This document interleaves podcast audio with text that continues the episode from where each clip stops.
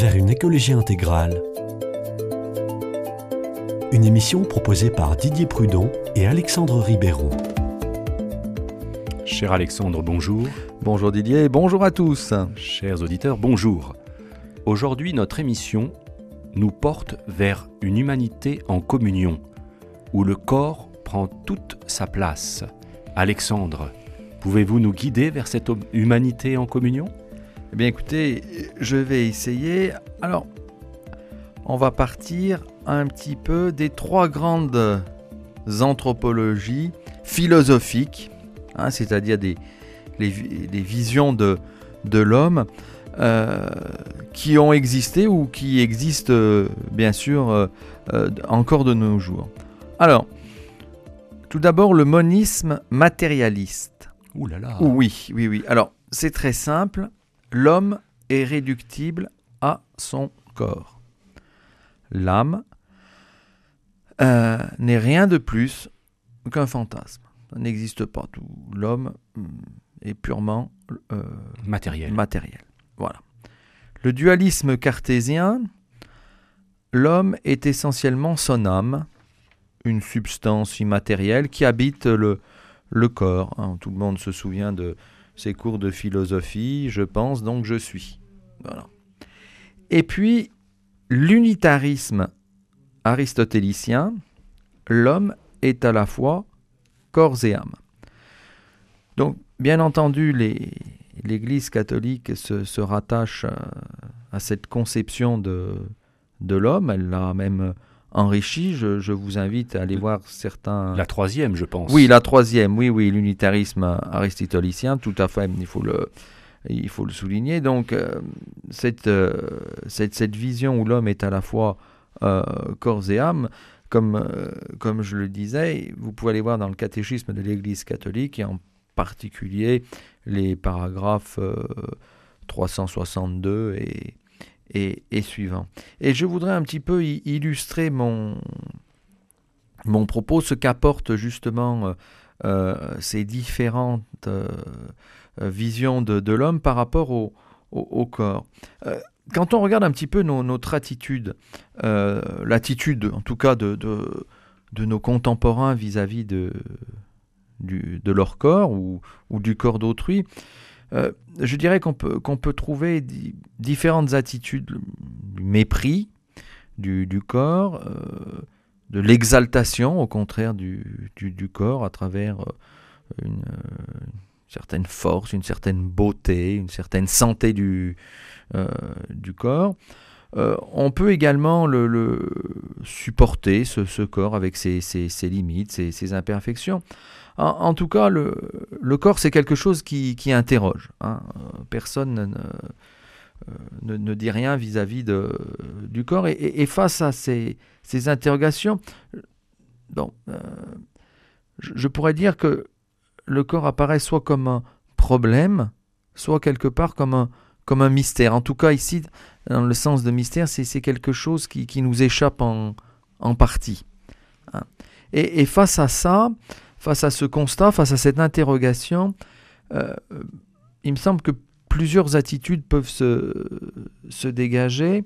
Euh, bon, bah, si c'est un problème, euh, on va chercher une solution. Et cette solution, dans notre monde actuel, on va la chercher à travers la technique. Hein. Et c'est quelque chose qu'on retrouve hein, dans, la recherche du, plaisir, de l'hédonisme contemporain, dans une vision très technicienne de, la sexualité. Hein. Ou bien euh, on va se détourner du, problème, c'est-à-dire on, va en fin de compte rejeter le, corps, c'est de nombreuses hérésies. Euh, et c'est aussi, si vous voulez, la toute-puissance de la volonté sur, sur le corps humain. On est ce qu'on veut être. Voilà, on est. Et puis, j'allais dire, il y a une troisième euh, attitude, c'est de rechercher le, le vrai sens de, de, notre corps. Et il me semble euh, que, que la meilleure façon, c'est de, de revenir à ce que nous dit, à ce que nous dit Jésus. Un passage de, Saint Marc, mais vous avez aussi euh, Saint Matthieu en, chapitre 19, euh, versets 3 à 9. Et, là, ce qui va nous intéresser, c'est euh, Saint Marc, le, chapitre 10, versets 1 à 12. Tout à fait. C'est le, le, passage qui s'appelle Question sur le divorce.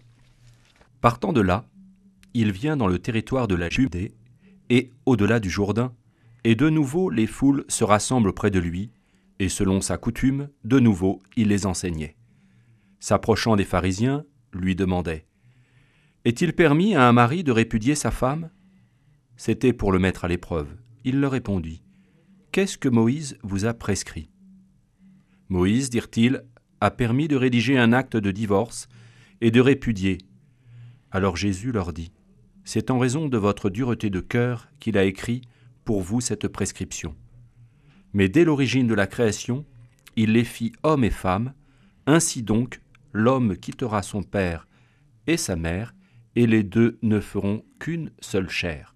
Ainsi, ils ne sont plus deux, mais une seule chair. Eh bien, ce que Dieu a uni, l'homme ne doit point le séparer.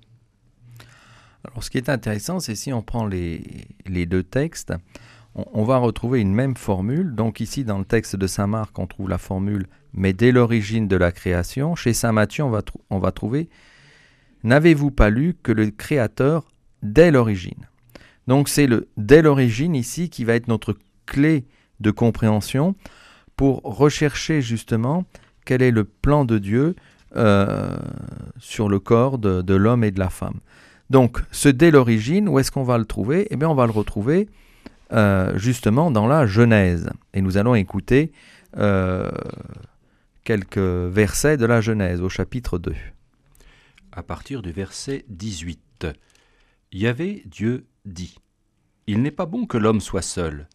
Il faut que je lui fasse une aide qui lui soit assortie. Yahvé Dieu modela encore du sol toutes les bêtes sauvages et tous les oiseaux du ciel, et il les amena à l'homme pour voir comment celui-ci les appellerait. Chacune devait porter le nom que l'homme lui aurait donné. L'homme donna des noms à tous les bestiaux, aux oiseaux du ciel, et à toutes les bêtes sauvages. Mais pour un homme, il ne trouva pas l'aide qui lui fut assortie. Alors Yahvé, Dieu, fit tomber une torpeur sur l'homme, qui s'endormit.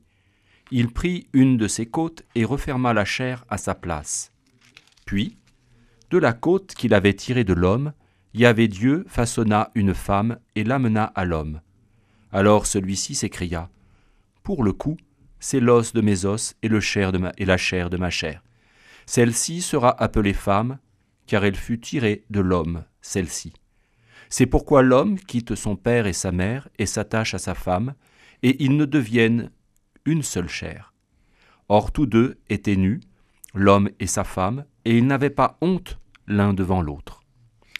Alors il me semble qu'il y a trois points ici à, souligner. Tout d'abord la solitude de l'humain, l'unité des, origines, euh, et puis, bien entendu, la nudité. Donc, ces, trois éléments, qu'est-ce qu'ils qui nous disent par rapport justement à la, à la communion euh, et, au, et, au, corps? Ben, La solitude de l'humain, c'est d'abord, je pense, me semble-t-il, la, conscience du, caractère exceptionnel de, de, de, ce qu'il est.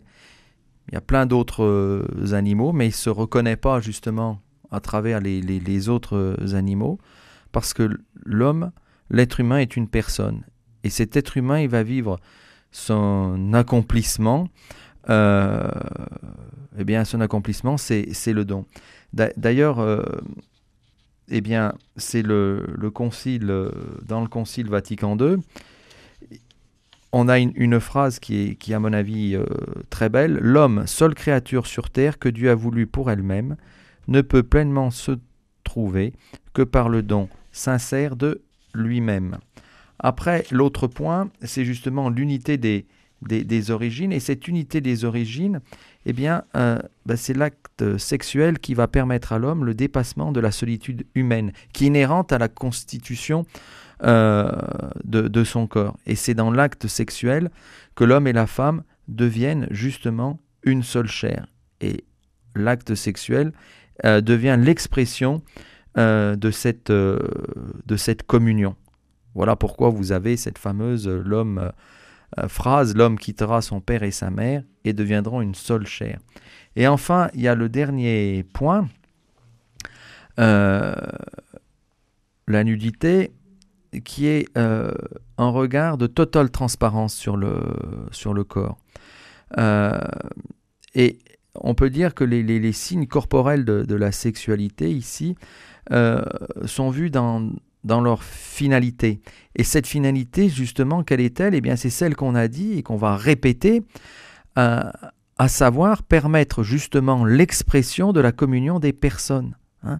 On, voit bien que, que, la vision qui est, qui est développée dans, dans la Genèse est extrêmement riche, et c'est une vision du, du corps qui, qui, qui n'est pas une vision d'objet, de, de, plaisir, qui est une vision de, justement de, communion à laquelle euh, toute l'humanité est appelée. est appelée, en passant par le couple, mais en allant jusqu'à l'humanité. Tout à fait. Eh bien écoutez, à bientôt, chers auditeurs, au revoir.